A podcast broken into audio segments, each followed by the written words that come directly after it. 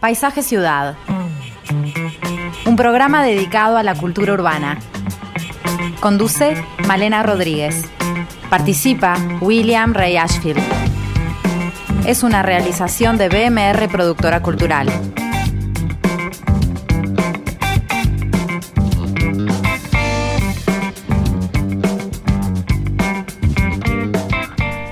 Muy buenas tardes. Hoy tenemos un nuevo programa de Paisaje Ciudad en el que vamos a estar inaugurando un ciclo que va a ser mensual. Es eh, un, ciclo que llamamos Autores en la Ciudad. Porque la idea es acercarnos a lo urbano a través de la mirada de escritores que han tenido una visión, una percepción particular y aguda sobre la ciudad, acercarnos a su manera de vivirla, de descubrirla, de describirla. Y hoy empezamos con Juan Zorrilla de San Martín, el poeta de la patria, que vivió en distintas partes del mundo. Recordemos que él nació en, Uruguay, pero de muy jovencito perdió a su madre y se fue a vivir, lo mandaron a vivir a Santa Fe, donde estudió en un colegio católico, luego estuvo en Chile, donde se recibió de abogado. También vivió en España, pero bueno, su casa, su eh, vida transcurrió más que nada en Uruguay, en la Ciudad Vieja. Y los últimos años vivió en la casita que construyó, que luego fue siendo reformada hasta llegar a la casa colonial que conocemos hoy del Museo Zorrilla, justamente que lleva su nombre en Punta Carretas. Eh, bueno, que era una zona, cuando él eh, construyó su casa, en un lugar muy particular, ya vamos a estar hablando de él, no era nada que ver a lo que es ahora esta, esta, este barrio, esta zona, era un lugar mucho más descampado y mucho más agreste, donde él va y construye y apuesta a, a vivir sus últimos años allí. Pero bueno, de eso nos va a estar contando bastante Willy.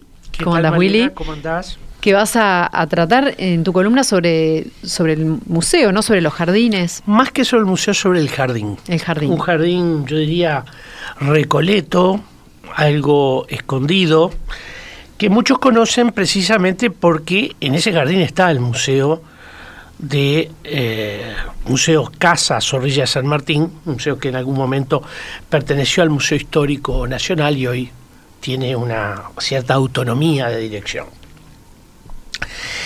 Ese jardín es un espacio marcado por la presencia, yo diría, de una variedad importante de árboles como el ciprés, árboles frutales de gran tamaño, palmeras y sobre todo ombúes. Hoy, que plantó él, ¿no? Que plantó él. Algunos ya existían, en realidad eso lo pudimos corroborar por, por fotografía pero esos ombúes juegan un papel importante en la narrativa, si es que hay una narrativa detrás de este jardín. Porque estos ombúes tenían para su propietario una enorme importancia que eh, le permitía a Ana Zorrilla establecer una potente conexión entre el lugar de su familia y la nación. En un texto como el Sermón de la Paz, escrito en 1924, Zorrilla refiere a su jardín, poblado de ombúes, como una verdadera terra patrum, dice, una tierra patria. Es decir, como un conector potente entre la patria y la familia. Años más tarde, y es bien interesante, su hijo José Luis va a pintar una tela bastante importante, cuyo título es La Patria Vieja, donde, bajo un enorme ombú, un poeta toca su guitarra en vínculo con individuos de distintas etnias que representan a la nación. Y es un, cuadro bien interesante porque el propio José Luis Zorrilla se autorretrata. Muchísimos críticos no, no, han eh, analizado este detalle e incluso hay en el Rapsoda una suerte de eh, imagen del padre, ¿no? que obviamente, y como todos sabemos, era poeta. En alguna medida ese cuadro retoma esta metáfora de la terra patrum de la que hablaba su padre este, y que había construido a partir del ombú. Es muy interesante ese texto porque él habla de cómo ve un ombú en el Jardín Botánico de Madrid y sin embargo dice qué pobre desarrollo tiene este ombú fuera de la tierra de la patria, ¿no? Este, en, un, en un contexto obviamente muy distinto y qué feo le sonaba el, la definición en latín que el, director del, Museo Botánico de, Madrid le había dado, ¿no? Frente a la palabra ombú con una carga de carácter, de sentido propio. Este eh, jardín de Zorrilla, yo diría, necesita analizarse y comprenderse, obviamente, en una fuerte relación con la casa, que será construida en distintas etapas, tal como decías tú, Malena, hasta llegar al completamiento que va a empezar en el año 1921. Eh, una casa cargada de sabor hispánico que recoge la tradición del, del, perdón, del solar familiar de Zorrilla en el Valle del Soba, que era de donde venían los Zorrilla. Eh, hay algo de esa casa, de ese solar primigenio, ese solar eh, familiar, y que termina Mm, digamos, cerrándose cuando el rey de España retira el escudo heráldico de la casa familiar en el Valle del Soba y se lo envía en un gesto increíble y que está actualmente en la fachada de la casa. Eh, en la casa de los padres de Juan Zorrilla en España había un escudo. Exacto, había un escudo en piedra que es retirado ¿Y dónde, es eran bien ese lugar donde queda? Porque eh, Castilla, en Castilla. Es en Castilla, exactamente. Entonces es interesante porque se retira ese, ese eh, escudo y se coloca en la fachada, la tenemos acá. Este fenómeno que, obviamente eh, llena de orgullo a Zorrilla y también a su familia, ¿no? completando un sabor este, hispanizante y colonial al mismo tiempo, porque hay algo de colonial también en esa, en esa arquitectura. Qué raro, ¿no? Digo, el poeta de la patria que busca como... No, no es raro porque justamente parte de la identidad se construye sobre una larga tradición donde lo hispánico está incluido. O sea, eh, Zorrilla es justamente eh, alguien que va a plantear el valor de la hispanidad como propia, como parte de nuestra historia, como continuidad. Como un híbrido, capaz. No, no exactamente, sino como un, un, fenómeno de continuidad, ¿no? Donde los sucesos y la historia local agrega un capítulo distinto y hace justamente a la identidad.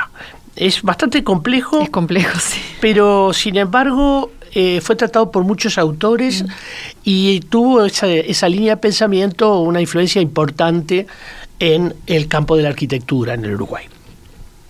Bueno, esta casa va a tener también una interesante intervención en, en el jardín que va a realizar José Luis Zorrilla. José Luis, el escultor, su hijo, eh, jugará un papel muy importante en esa arquitectura y también en la definición de esa caminería que se va ordenando en base a terrazados, tratando de salvar la distancia altura que hay entre la calle, entonces calle Yaurio y calle Zorrilla y la Rambla, este, y es en, un, eh, en una conexión muy interesante con elementos justamente hispanizantes, más bien de carácter como andaluz, a pesar de, del tipo de, de, azulejo que se utiliza. Este, y también dando la sensación de un huerto concluso. Casualmente, Zorrilla va a escribir otro texto que se llama eh, Huerto Concluso o Huerto Cerrado, donde eh, va a referir a todo este eh, texto, que es un texto bíblico, y uno parece encontrar también la lógica de ese huerto cerrado del texto bíblico en el jardín de la casa. ¿Por qué? Porque uno necesita entrar a ese jardín y necesita después salir de ese jardín. Hay un, sentido de adentro que a su vez queda muy marcado por la fuerza de los silencios, la fuerza de la sonoridad del agua, y que eh, nos, nos habla justamente de, un espacio con una muy fuerte identidad y carácter. Ya hemos hablado en alguna otra oportunidad del locus amoenus, que es justamente ese sentido eh, de, interioridad y reposo que muchos jardines eh, transmiten, pero donde es fundamental la dimensión del adentro y del afuera. Uno necesita abrir un portón para ingresar a ese jardín, ¿verdad? Y necesita abrir otro para poder salir. Entonces, hay allí una, una, una fuerza que muchos pintores supieron captar. Petronaviera, por ejemplo, hizo unos magníficos grabados, lo mismo que, que Soma Beitler, algunas pinturas sobre ese jardín, que hablan de, esos silencios eh, a través de la pintura, ¿no? La pintura que que no es en principio sonoridad, sin embargo, este, esa, esa pintura transmite muy bien ese, esa idea del silencio que está en el jardín de Zorrilla. Ahora, yo me imagino que este jardín también tuvo sus reformas y sus modificaciones como la casa, ¿no? Sí, claro. Eh, básicamente, la gran reforma es esa del año 21, porque la casa se hace en distintas etapas, con cuerpos independientes que luego se vinculan, como por ejemplo la torrecilla, que se puede ver donde donde él eh, escribía. Donde él escribía y donde escribe justamente nada más y nada menos que la pupilla de Artigas, se escribe toda en esa torrecilla, ¿no? Este, y bueno, em, yo creo que, este ámbito es un ámbito importante para la ciudad, a pesar de esa dimensión de, de, lugar este, recogido, ¿no? No, porque justamente eso que decías del lugar como del silencio, y pienso cuando, cuando fue eh, o sea, él tenía muchos hijos, ¿no? Sí, exacto, una familia... 16 hijos. Eh, primero con su primera esposa tuvo 10. con la segunda... Con la segunda que era la, la, hermana, de la primera mujer, sí, exacto. Bueno, de la cual enviudó tuvo seis hijos más, o sea, 16 hijos, en un jardín donde había muchos animales, ¿no? Porque tenía pavos reales, tenía vacas también. Sí, exactamente. Era, por eso la palabra huerto es una palabra adecuada porque es un jardín productivo. Y Zorrilla entiende que la belleza en parte del jardín está en la capacidad de producir. Entonces, hay, no es un jardín esteticista. ¿no? Claro, por eso yo me imaginaba a los pintores pintando un lugar sosegado y, y armonioso, pero, se me viene a la mente está bien la observación y este digo, pero cómo fue otra época o mm, fue otra época, ese es el punto. Los pintores comienzan a tratarlo ese jardín cuando ya es museo. Mm. Petrona hace sus grabados cuando ya es museo, Soma Beitler también. Bueno, esto hace que eh, el jardín sea estetizado, podríamos decir, más de lo que era originalmente, ¿no? Claro, pues eh, aparentemente tenía una función mucho más vital, ¿no? Sí, sí, la palabra es vital, porque yo creo que hay una, una cuestión de, lo, de la producción. Eh, en algún momento Zorrilla vivió en, en, los dos lados, ¿no? en Punta Carretas y en el centro, viajaba en un tranvía, a veces llevaba sus zapallos en el, en el tranvía, convidaba, entregaba. Mm, dicen que eh, andaba en bicicleta también, por lo menos en otras ciudades. y en esa zona también. Este, Muy pro, me parece que con su huerto, su bicicleta. Sí, es un personaje que vamos ahora charlar un poco sobre las miradas de la ciudad, que siempre se lo ubica dentro de un, de un cuadro conservador, era conservador, pero en algunos aspectos tiene mucho de personaje contemporáneo. Mm, qué bien. Bueno, vamos a seguir conversando sobre eh, su personalidad, su mirada sobre la ciudad, después del corte junto a Laura Alemán, que bueno, es amiga de la casa, ya ha venido muchas veces, arquitecta, con formación en filosofía, nos va a estar acompañando en esta charla. Ya venimos.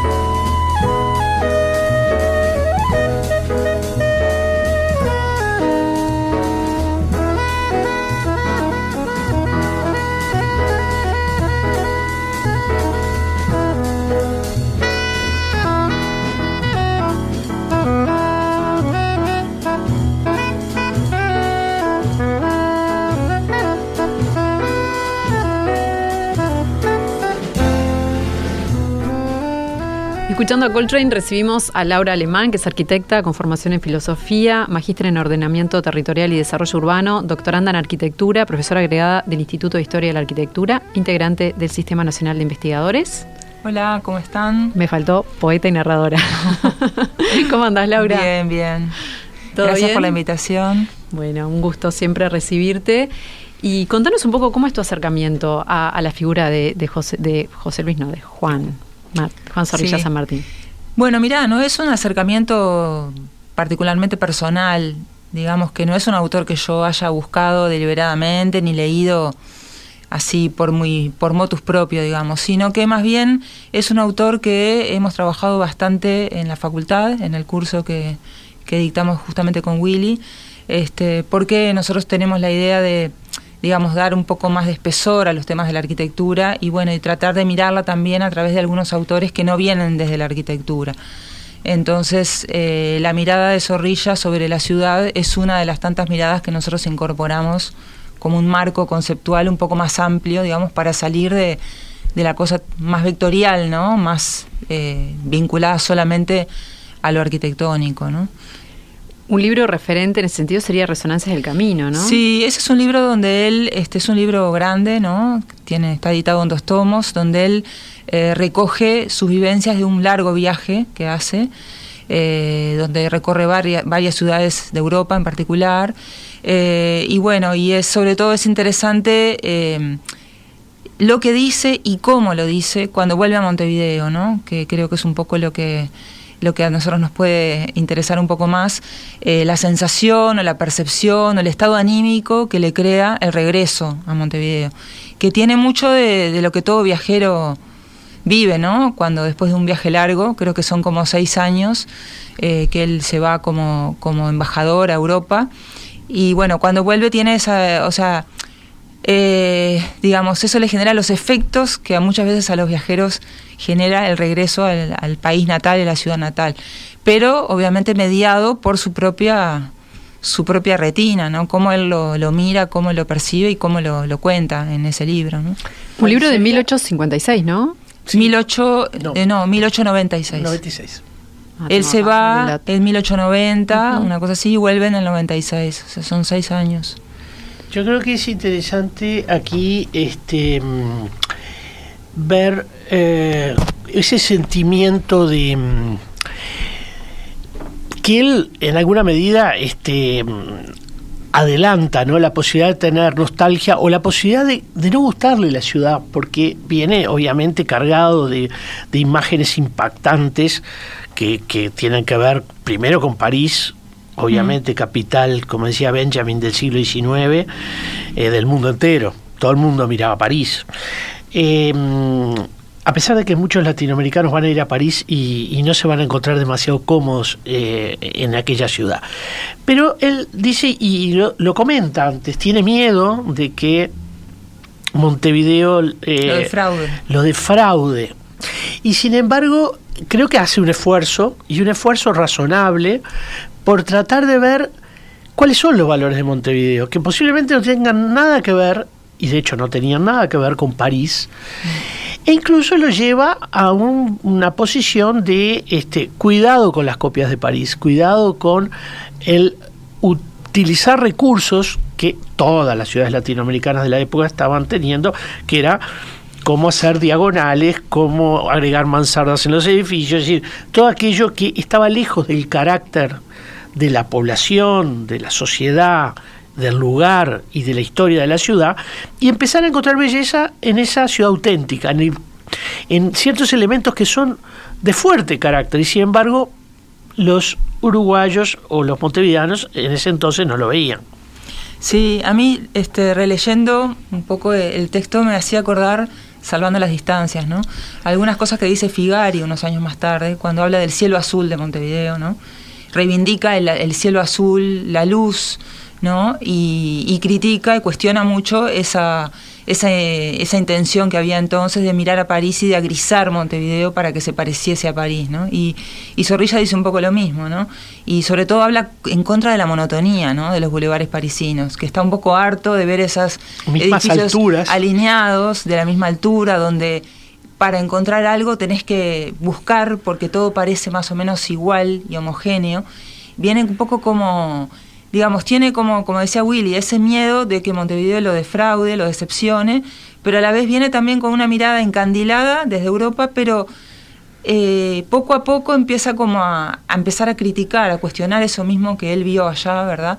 Y a compararlo con Montevideo. Entonces empieza a valorar en Montevideo la heterogeneidad, las diferencias, ¿no? Eh, esa cosa más, eh, bueno, él habla del carácter, de lo propio, ¿no? Una cosa, eh, habla de la esencia de Montevideo. Dice, ¿De a qué se refiere cuando... Quiero capturar la esencia.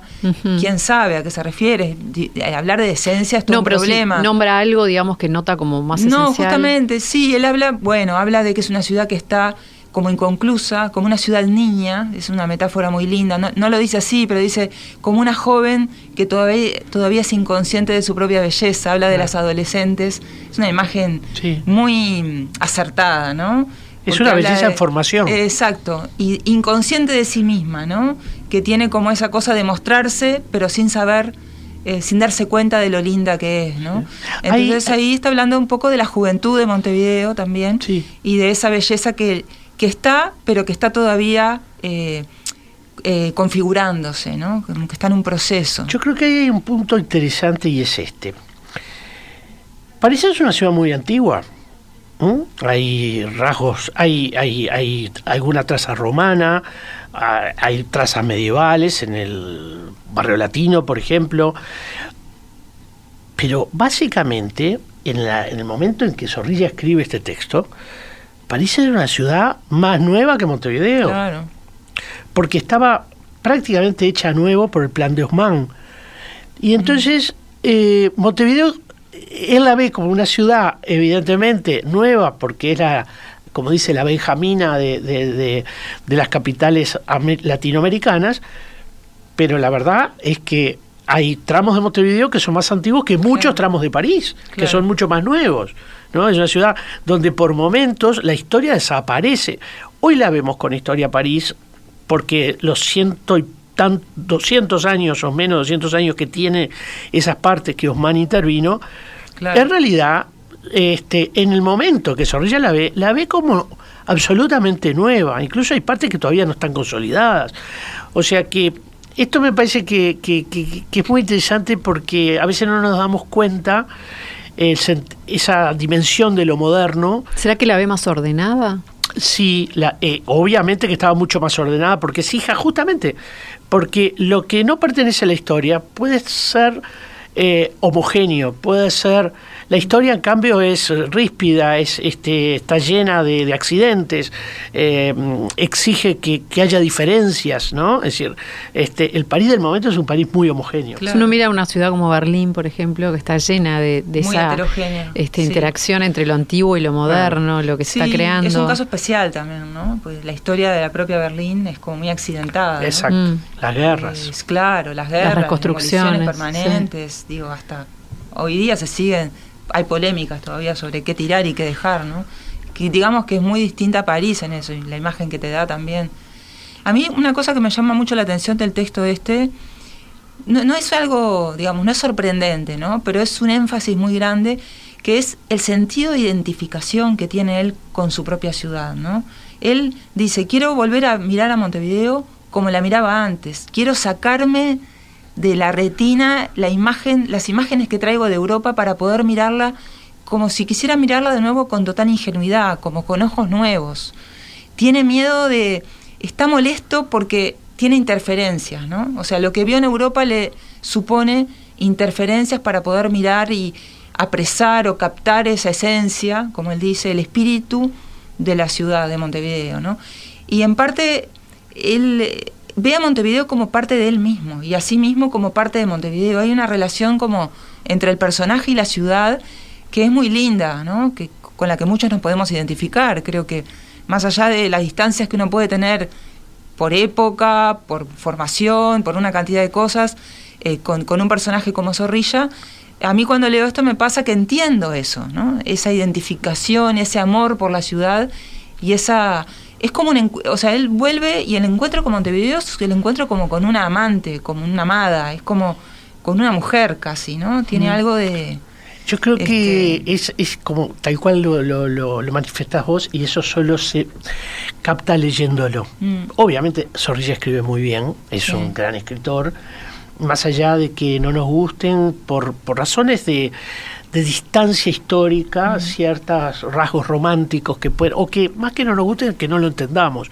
pero eh, tiene un manejo del lenguaje excepcional, sin duda, y creo que transmite muy bien sus sentimientos, en eso es más romántico que nadie, transmite muy bien esos sentimientos con la cosa, con lo físico, con lo material, ¿no? Ahora, no todos pensaban igual en esa época. Este, y creo que es interesante ver las generaciones más jóvenes, que obviamente deben querer cometer su parricidio con los mayores, como era el caso de Zorrilla, que eh, van a leer este texto y lo van a mirar críticamente. Y este es el caso justamente de Julio Rey Reisig en un, un libro que salió en realidad publicado muy tardíamente gracias a la investigación de Aldo Mazzucchelli que se llama Tratado de la imbecilidad del país por el sistema de Herbert Spencer. Ese texto tiene importantes anotaciones en torno a arquitectura e importantes anotaciones acerca de lo que se ha dicho de Montevideo. Y solo quiero leer un tramito donde dice, donde hace la crítica justamente de este texto, dice, habla el doctor Zorrilla, que es tan cumplido hombre del mundo cuando se trata de Montevideo, como poco galante con la verdad. ¿Eh? Va- De a poco va a ir pegando unos hachazos bien grandes con una carga enorme de ironía. Se ven los edificios de dos o tres pisos intercalados entre otros de menor altura, y dice, y ahí poniendo en- entre comillas, como lo dice Zorrilla, pero siempre graciosos y de correcto estilo. Entre paréntesis se plantea, ¿habrá estado usted, señor Zorrilla, en París o nos habla en tono de chanza? Como diciendo, París es muchísimo mejor de lo que lo está pintando. Aparecen muy esbeltos, porque de cada uno de ellos, y sigue citando Zorrilla, tiene entidad y proporciones propias. Entonces, entre paréntesis, ahora me empiezo a enojar. La altura racional, entre paréntesis de vuelta, irracional, señor Zorrilla, de las construcciones permite que se vea la luz al través de los balaustres o calados de los antepechos superiores, siempre citando Zorrilla. Todo esto tiene muchos años, ¿no? Si viniera ahora, Sí, no sí, sé bueno, con las marquesinas y con no sé qué. Surgen y avanzan en el aire las cornisas. Entre paréntesis pone, eh, pone Julio Herrera. No entiendo absolutamente nada. Apoyadas en sus ménsulas se ven y se destacan las grecas, los arabescos y las volutas de los frisos, dice Zorrilla. Oh, maravilla, que solo pasa en Montevideo, dice Julio Herrera, ¿no?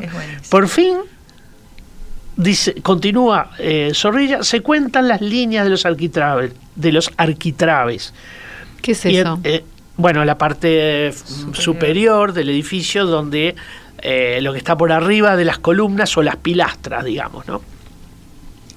Dice, ¿y eso qué importa a la belleza? Si a nadie se le ocurrirá echar números ni contar cuando se la contempla, ¿no? Esto una carga muy irónica, eh, tratando de ridiculizar, yo creo, por momentos ese texto de Zorrilla, porque se está dando un debate enorme entre esta generación de jóvenes del Era- 900. ¿Estaba vivo Zorrilla cuando él escribe? Sí, sí, absolutamente. Sí, sí, sí. Eso es, es- muy temprano. Además, vivo. es- Coetáneo, Zor- bastante. Zorrilla muere después que Julio Herrera. Julio Herrera muere en 1910. En los años 30 muere Zorrilla.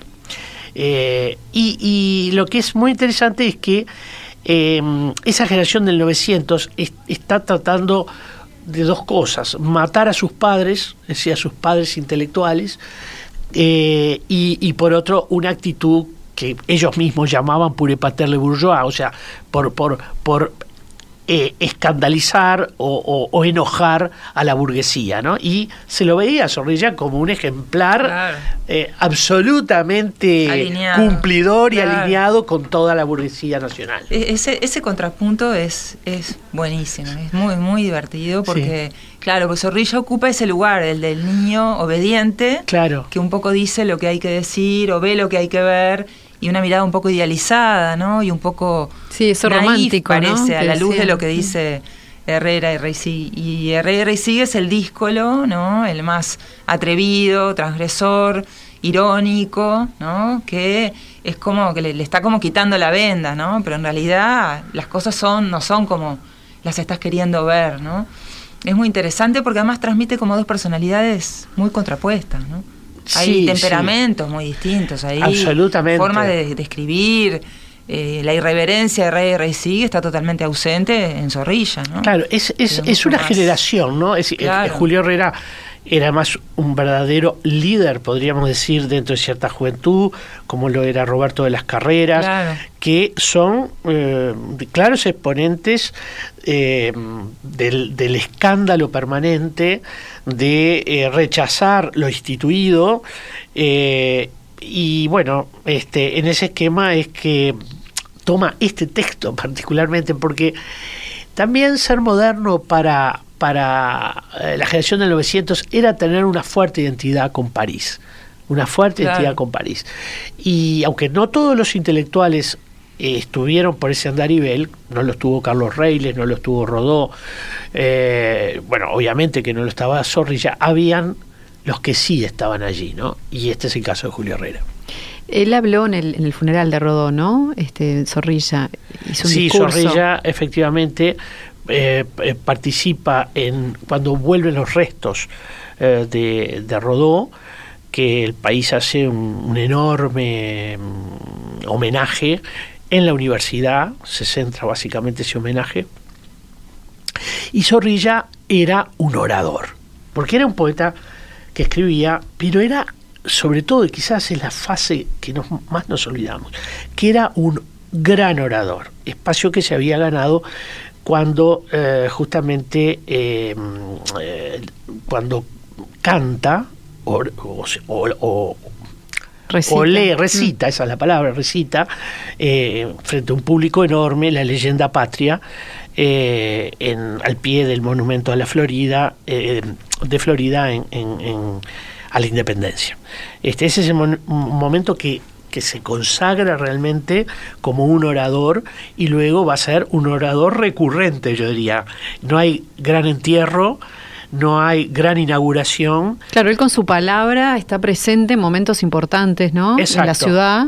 Y eso tiene que ver también con la época. Pensemos que es un mundo donde la radiodifusión eh, está en, es embrionaria, el, discurso oral era muy importante en esa época, ¿no? tiene, tiene mucho que ver con el acto público, no hay acto público sin oralidad, sin un, gran discurso, que incluso mm, no sé cuántos oirían, porque mm. la distancia, ¿verdad?, con el público, este, bueno, la voz de Zorrilla aparentemente era muy buena también, y eso lo ayudaba a ser una figura pública este, ideal para castigar y criticar eh, por eh, generación, la generación de 900 en figuras como Herrera o Roberto de las Carreras.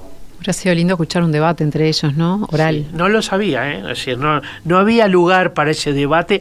A veces el debate o era un duelo mm. o era eh, algún, alguna cita en los diarios, pero no nada más que eso, porque directamente eran mundos que no se encontraban. Qué impresionante. Bueno, vamos a un pequeño corte. Recuerden que siempre se pueden comunicar con nosotros al 091-525252.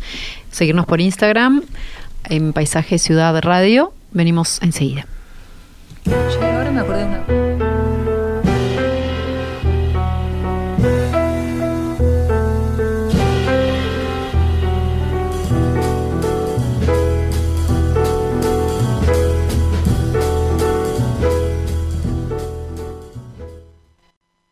Esa planta me recuerda a mi primer empleo, en un bar de mala muerte.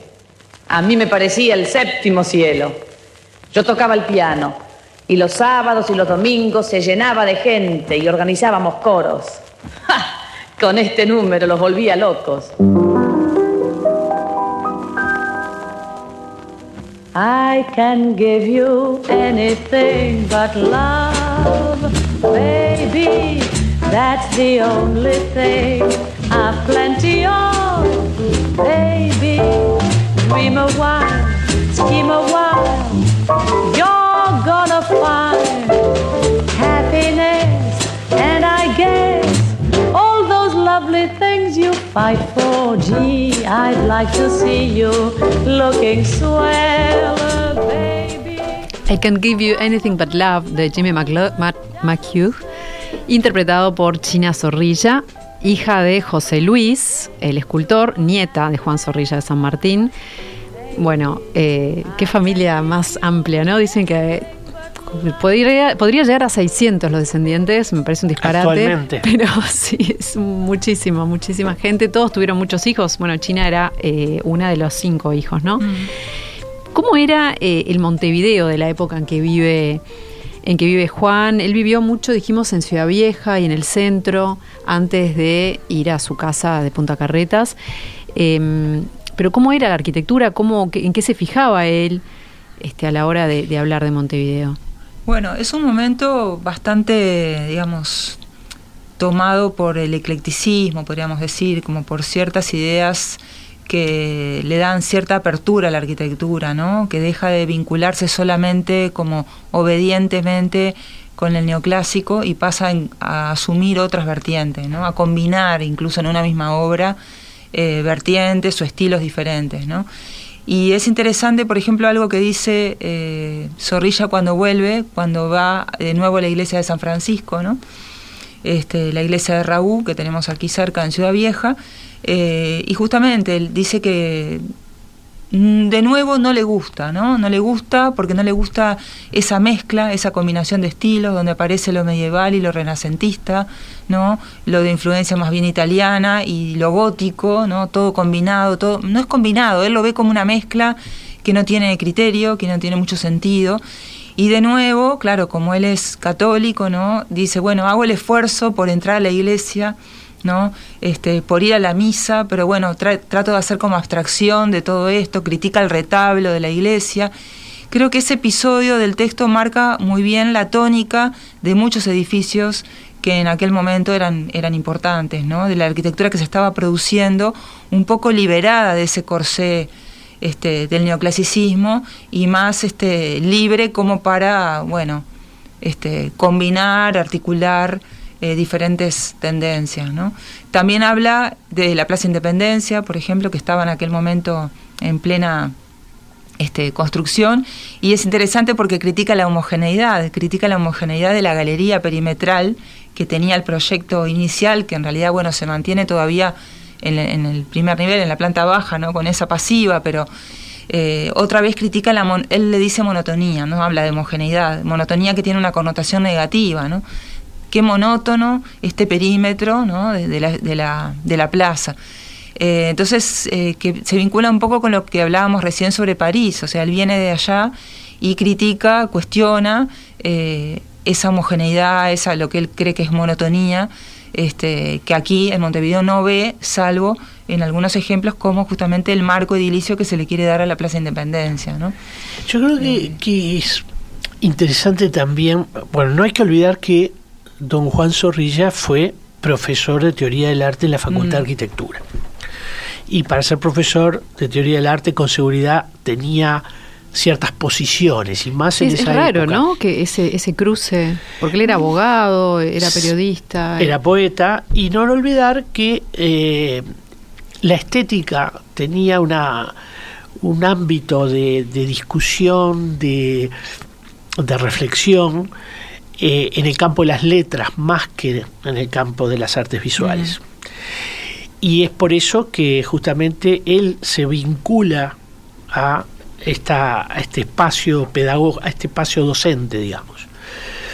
Y yo creo que eh, a lo largo de sus clases hizo siempre especial hincapié en la belleza de lo clásico. Un fenómeno que estaba, era bastante arraigado, podríamos decir, eh, bueno, si vemos los textos de Rodó vamos a ver la importancia de lo clásico como eje de la belleza. Pero eh, Zorrilla, eh, a pesar de ello, está obligado a hacer concesiones a otros tiempos. en este mismo texto habla con, tono crítico del barroco, por ejemplo, pero sin embargo, si visitamos su casa, vamos a ver que la capilla tiene un altar neobarroco. Y ahí es donde aparecen eh, ciertas contradicciones, donde si hay un factor filial, si hay un factor eh, de relación, de amor con el pasado, entonces lo incorpora igualmente, supera mm. ese esquema mm. abstracto de la belleza desde, un, desde un cuerpo teórico específico. es que yo creo que es lo que le pasa cuando, cuando recorre Montevideo, lo que se ve en este texto también, un poco lo que le critica Rey Reisig, ¿no?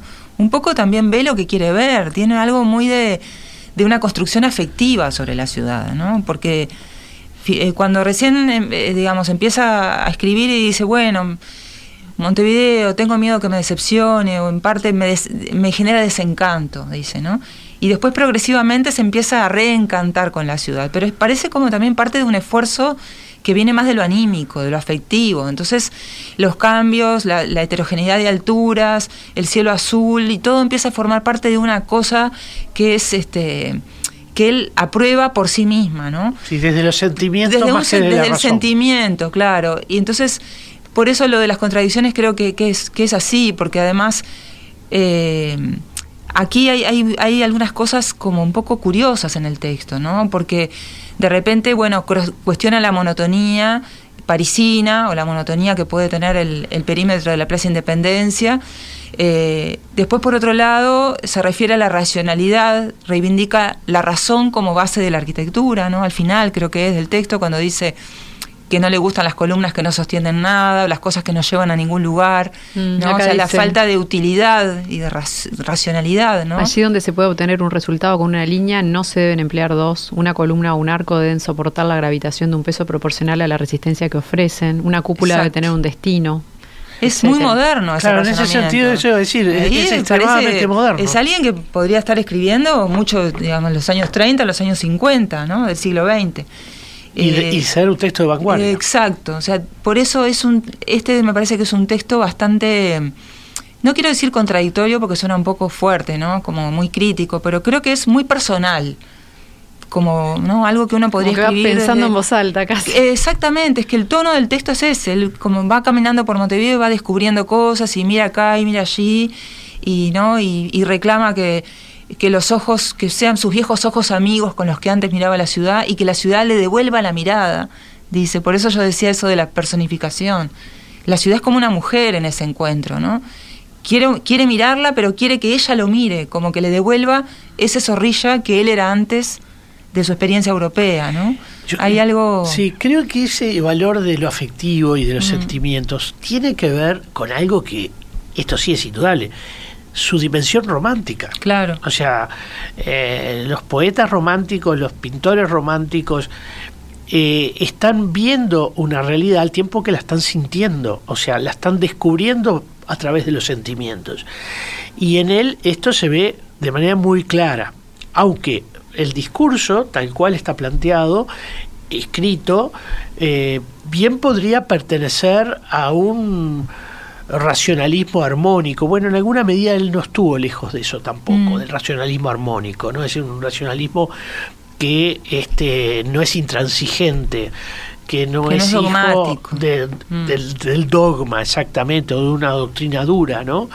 Eh, pero de todas maneras creo que sí hay saltos entre lo que él establece como belleza referencial o belleza eh, sin cambios o belleza que puede estar en alguna medida definida.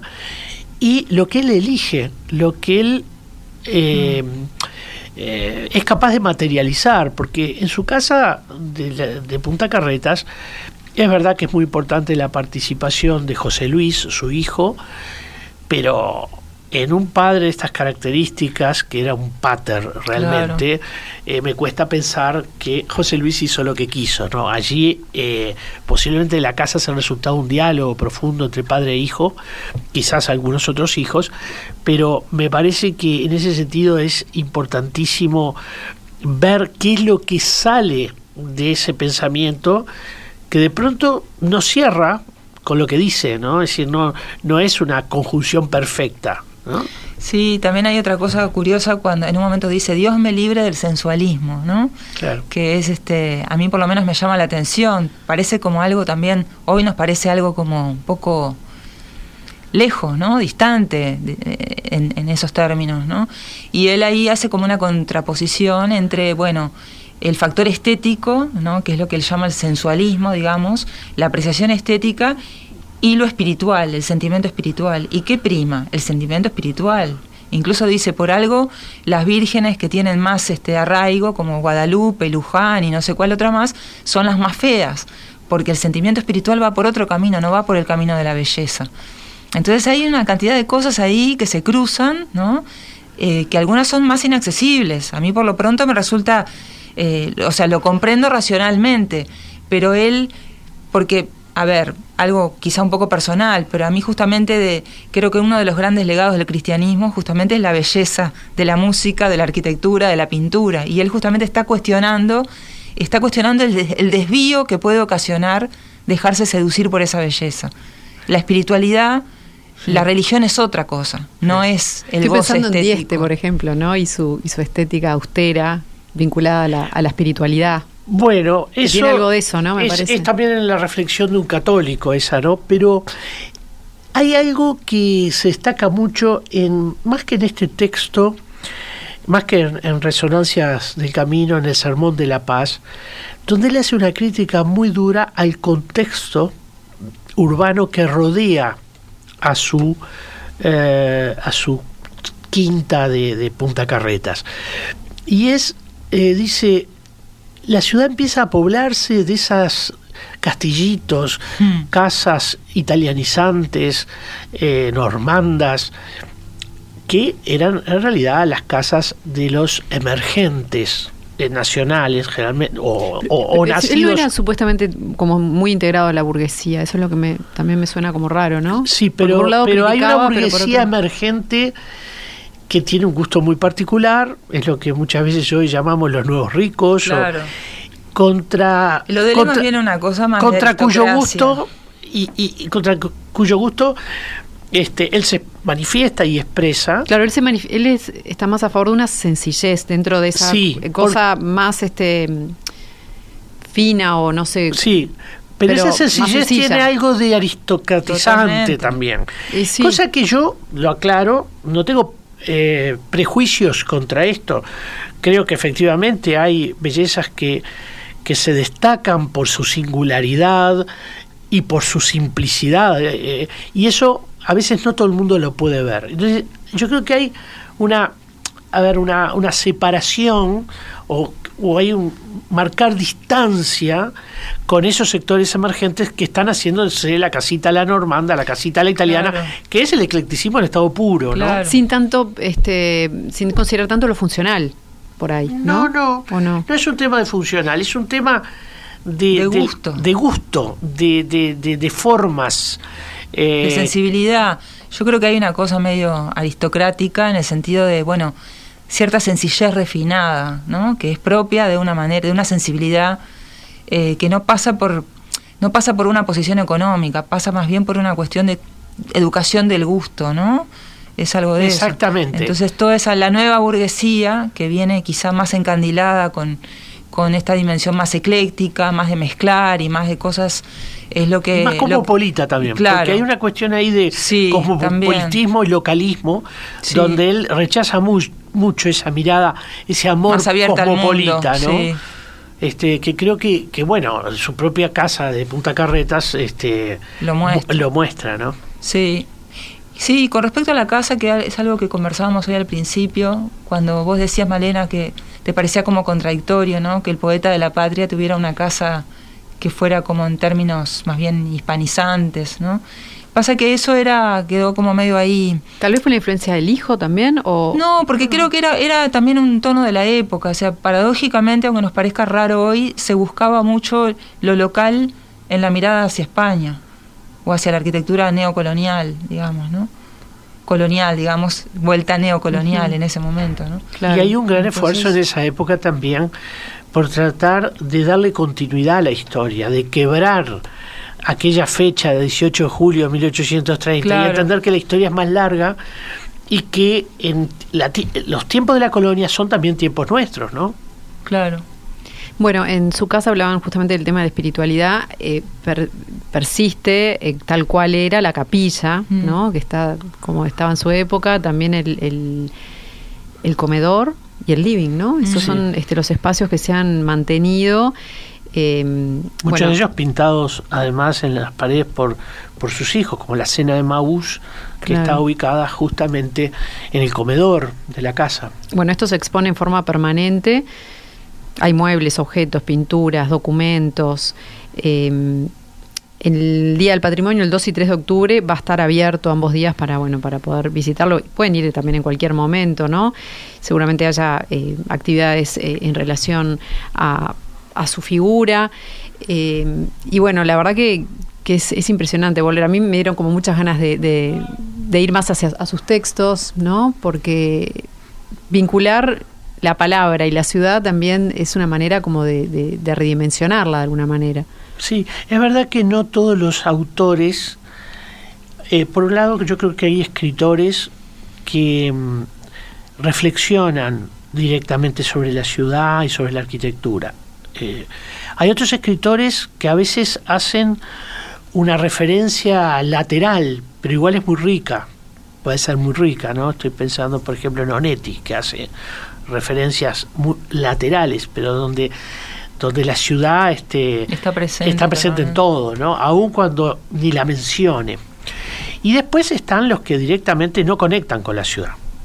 O sea, este, quizás estos conversatorios que vamos a empezar eh, mensualmente eh, van a referir a los dos primeros grupos, o sea, aquellos que plantean una reflexión directa o una reflexión lateral, pero también interesante. Sí, a veces en esas reflexiones laterales, que ni siquiera a veces son reflexiones, a veces es la ciudad que se cuela, ¿no? Mm. A veces encontrás cosas quizá más interesantes que cuando alguien deliberadamente se pone a, escribir sobre la ciudad, ¿no? Sí. mismo en esas reflexiones un poco espontáneas que hacía y de ir para adelante y para atrás, también estás este, como observando este, algo muy, muy rico, muy auténtico de su manera de ver. Claro. o capturas de atmósferas, de de partes de la ciudad que no nos hemos detenido a ver y que, claro, adquieren una, un valor a partir de estar instaladas en el texto que, que hacen de ese lugar un lugar nuevo, distinto, diferente. ¿no? Entonces, la ciudad también se construye desde las letras. Buenísimo. Bueno, lindo inaugurar este ciclo. Muy lindo, eh, Ya volverás en otra ocasión, Laura, a, conversar sobre autores y ciudad. Y bueno, Willy, nos vamos despidiendo. Nos vamos despidiendo. En una semana nos encontramos nuevamente aquí en Paisaje Ciudad. Se quedan ahora con la hora global. Nos vemos. Hasta pronto. Todo acabó. Todo acabó. Ya el mundo firme al novel batallador escucha dictar sus leyes y escribir su historia.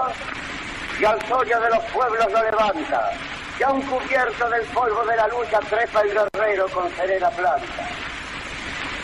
La patria redención ya consumada exige el culto de sus hijos fieles en el altar del alma conservada. Tú a la sombra feliz de tus laureles, patria, patria dorada, en la tranquila tarde del presente, de tus santos recuerdos al arrullo, duerme ese sueño de los pueblos grandes de paz y noble orgullo. Paisaje Ciudad un programa dedicado a la cultura urbana. Conduce Malena Rodríguez. Participa William Ray Ashfield. Todos los jueves a las 14 horas con repetición a las 21. En Radio Mundo 1170 AM.